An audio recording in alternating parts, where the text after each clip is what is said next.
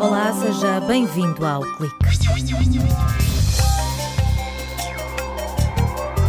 Nesta edição do Clique, centramos atenções na Semana Aberta da Ciência e da Tecnologia, onde mais de 5 mil crianças e jovens do pré-escolar ao ensino secundário vestiram a pele de cientistas. Foram cerca de uma centena de atividades promovidas pelos diferentes departamentos e pela fábrica Centro Ciência Viva. Alunos e professores elogiam a iniciativa dinamizada pela Universidade de Aveiro e que vai já na 17ª edição.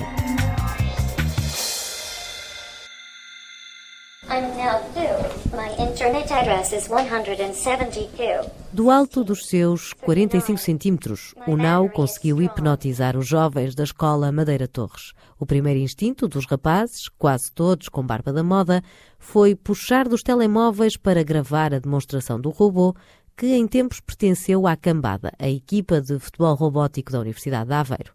Mas agora dedica-se à dança.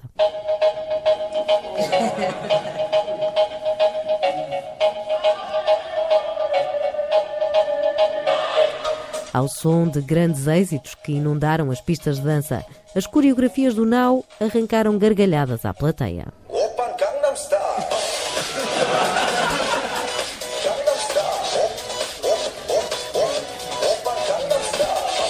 Mas isto foi apenas uma amostra. Na sessão sobre robótica desfilaram vários tipos de máquinas, desde drones a robôs humanoides. Bye bye. O João, de 17 anos, gostou do que viu. Já tinha visto na internet alguma coisa disto. Mas é sempre uma oportunidade para pessoas que não conseguem ver ou queiram ver, têm sempre a oportunidade de ver em, em, em pessoa e interagir com, com novas tecnologias. Interagir com tecnologias foi isso que aconteceu a este grupo de jovens que veio de Torres Vedras. Que o diga o rapaz das sapatilhas vermelhas que foi literalmente pontapeado pelo Darwin. Convém aqui explicar que Darwin é um robô dá pelos joelhos dos adolescentes e não resiste à cor vermelha. My name is Darwin. I'm Open Architecture Humanoid Platform for Research, Education and Outreach Activities. Negro da cabeça aos pés, olho azul e triângulo na testa. O Darwin faz lembrar o Batman. Este robô, com queda para o futebol, quando vê uma bola, desata a marchar para a pontapear.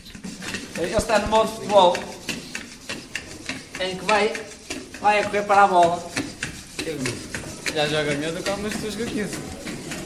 Fora campeão. Eu sou Ronaldo. Há muito que os robôs saltaram dos filmes de ficção científica para o dia a dia da Universidade de Aveiro. Na fábrica Centro Ciência Viva, a robótica veste-se de muitas caras. Basta descer as escadas para encontrar um novo desafio. Este robô está programado para quê? Utilizando o sensor de luz, vai seguir a linha mais escura, está bem? E depois, utilizando o sensor ultrassónico, sensor de distância, à distância de 20 centímetros, ele vai detectar aquele obstáculo, aquela parede, então vai parar. Ao parar, é-lhe dito para parar de seguir a linha e acionar o braço mecânico e chutar a bola, está bem? Força. Mas para que tudo isto seja possível, há que programar. Em grupos de três, a turma da Escola Secundária Marques Castilho, em Águeda, encara o desafio com entusiasmo. Em frente ao computador, usam um software para definir cada passo. Depois, há a prova de fogo. O robô é colocado em cima de uma grande mesa com várias figuras desenhadas e tem de encontrar a bola e chutá-la. Mas às primeiras tentativas, o desfecho não é bem o esperado. Tenta outra vez. Mas mete aqui. Espera aí. Temos que fazer outra vez. Continua a andar em vez de parar. Ou seja, o virar é só no fim, temos que pôr a cena da parede antes. Já anda pela linha, ao menos. Nuns casos o robô anda às voltas, desorientado, noutros segue em contramão, outros ainda esbarram contra a parede de Lego. Dar ordens, afinal, não é assim tão fácil. E também é difícil arranjar vaga para participar na Semana Aberta da Ciência e Tecnologia, como confessa Nazaré Freitas. Este ano a professora só conseguiu inscrever a turma numa atividade, mas diz que faz questão de marcar presença todos os anos. Achamos que estas atividades são fundamentais para os miúdos para a consolidação de algumas das aprendizagens e para verem na realidade como é feita a aplicação prática de muitas uh, matérias que são lecionadas e os miúdos gostam. Ana Janeiro, professora de português, concorda. Além de ser uma tradição, participar nestas atividades dinamizadas pela Universidade de Aveiro é um prémio para os melhores alunos dos Salesianos de Mugofores. Para nós é extremamente importante vir aos locais, ver como é que as coisas se fazem. Um, e é para eles, sobretudo, um prémio, porque estamos a lidar com os melhores alunos da nossa escola, os alunos de quadro de honra, e é também uma forma de motivar estes a continuar e os outros a vir a, a, a, a, ser incluídos neste, neste grupo que se destaca claramente pela positiva. É o caso da Patrícia, de 14 anos, que assiste atentamente a uma sessão sobre holografia. Na folha de papel desenhou a inicial do nome e com precisão vai dando forma a um holograma riscado. Nós estamos a fazer um desenho para depois fazermos um holograma. Mas esse desenho é lápis, depois como é que passa para o holograma? Com um transferidor, ponto a ponto e com um pionés. Temos que marcar todos os pontos da letra e depois uh, com o pionés fazer uh, seguir o, o transferidor. Desenhado numa folha de acetato preta, basta incidir uma luz para ver o holograma. Para quem não sabe o que é, Nuno Gomes, monitor da fábrica, explica. Eu posso fazer o paralelismo com fotografia. Se separarmos a palavra fotografia, temos grafia e foto, ou seja, escrita da imagem da luz. Só que há uma parte em fotografia, porque a fotografia normalmente é 2D, e há a informação então que em fotografia é perdida. Em holografia, lá está, holo, quer dizer todo, grafia escrita, ou seja, escrita do todo. Toda a informação é gravada e não há informação perdida. Ou seja, cada ponto do holograma está lá sempre contida a informação toda da imagem. E no nosso dia a dia não faltam exemplos de hologramas, usados principalmente por questões de segurança e autenticidade, em notas, cartões de crédito ou de cidadão. Mas a saúde também é uma área onde sentimos a magia da ciência. Em fila indiana, os alunos do Centro Social Santa Joana Princesa têm uma lição para partilhar com o mundo. Com idades entre os 13 e os 5 anos, sabem bem o que é um laboratório. É para os cientistas fazerem experiências. E vocês são cientistas? Sim! Que experiência é que fizeram? Fizemos protetor solar para pôr na pele, para o sol não queimar. Com as experiências nós conseguimos. Vamos para um laboratório e fazemos. E que ingredientes é que usaram? Óleo de coco e manteiga. Eu sei. Amendoins. Amêndoas. E, e nós, e nós, e se não pomos protetor solar, a pele fica toda preta. Estes meninos ainda não aprenderam a ler nem a escrever, mas conhecem de cor os perigos do sol. Mérito de Ana Peso, a monitora da fábrica que lhes ensinou uma receita para fazerem protetor solar com produtos naturais. Nestas idades não podemos estar a, a explorar uh, tudo aquilo que a, que a, atividade tem para explorar, só os conceitos mais básicos, mas que se eles saírem daqui a saber uh, o, o, que é que o sol nos faz não é? e a saberem que, que temos que nos proteger deles, já, já valeu a pena. Leves como uma pena são as folhas de papel A4 que Patrícia Fonseca tem na mão. Olha, estas folhas tenho aqui na mão são iguais? São. São? São. Não há dúvida nenhuma? Não. Não. Se eu as largar, vão cair ao chão ao mesmo tempo? Vão. Sim. Então agora, eu pego numa. Só estou a amassá-la, fiz uma bolinha. Então eu agora se largar, cai ao mesmo tempo? Não. Não.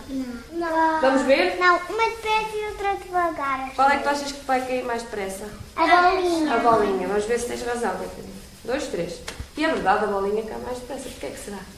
Porque a força da gravidade. Exatamente, devido à força da gravidade ela cai. Cai as duas, não é? Eu quero saber porque é que a bolinha cai mais depressa. Porque está mais... Está amassada. Está amassada, muito bem. Aprender ciência a brincar, sim, é possível. Sentados num tapete colorido debaixo de um grande guarda-sol, em vez de Beyblades e Pokémons, nesta sala há peões e patinhos de madeira. Olha, o que é que vocês acham de construírem um brinquedo para levarem para, para a escola? A monitora da fábrica Centro Ciência Viva de Aveiro adianta que nesta sala os brinquedos didáticos são feitos com materiais simples. Um grupo de escritores cientistas na Índia ensinou a, a, ciência que estava por trás desses brinquedos e depois explicavam. Aqui foi a, a gravidade, centro de massa, equilíbrio, desequilíbrio. tudo com papel, eh, com materiais do, do dia a dia, muitas vezes materiais que nós colocamos para o lixo, mas que podemos reaproveitá-los e fazer novos brinquedos. A turma do Jardim de Infância de Santiago leva para casa peixinhos de papel. O Martim deixa escapar o peixinho colorido e sorri quando o vê voar até ao chão. Faz assim, atiramos ao ar e depois ele cai. Mas porquê? Com a força da gravidade. E o que é isso da força da gravidade? Tu sabes? Sei. É o que nos põe ao chão. Para Marília Caroço, educadora de infância, estas visitas semeiam mesmo o gosto pela ciência. Desperta-lhes a curiosidade de observar, fica-lhes lá um bichinho e ficam a pensar. E depois chegam a casa, repetem, chamam a atenção para os pais e às vezes até na, na cozinha conseguem uh, descobrir já qualquer coisa de ciência. Até podemos ter no futuro mais cientistas. Pois então, vamos fazer a experiência. Escolham lá uma profissão. Eu gostava de ser surfista, futebolista e. Como é que chama?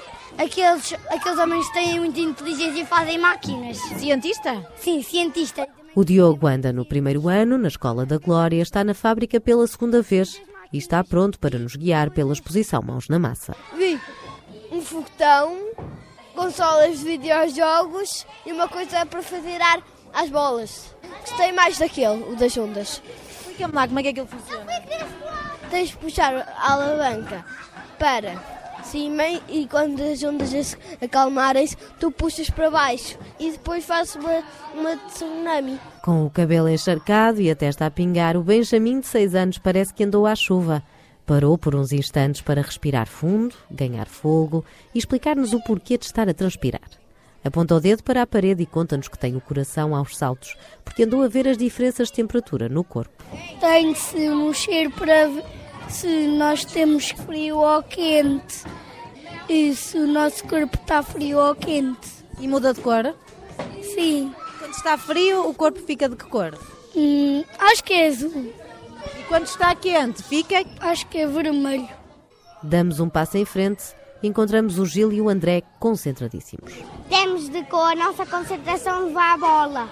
Quem perder sai do jogo. Tem os olhos fechados, a testa encostada a uma estrutura de ferro e uma bola branca entre eles. Ana é assistente operacional e explica as regras do jogo. Isto é o cérebro. Eh, quem conseguisse desligar totalmente de tudo consegue levar a bola até ao adversário.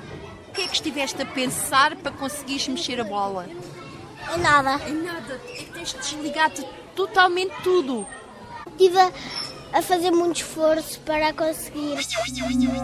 E o André conseguiu mesmo vencer o Mindball graças ao poder das ondas cerebrais. Se ficou com curiosidade, basta ir à fábrica Centro Ciência Viva de Aveiro, onde há experiências para todas as idades durante o ano inteiro. Ponto final no clique. Até para a semana.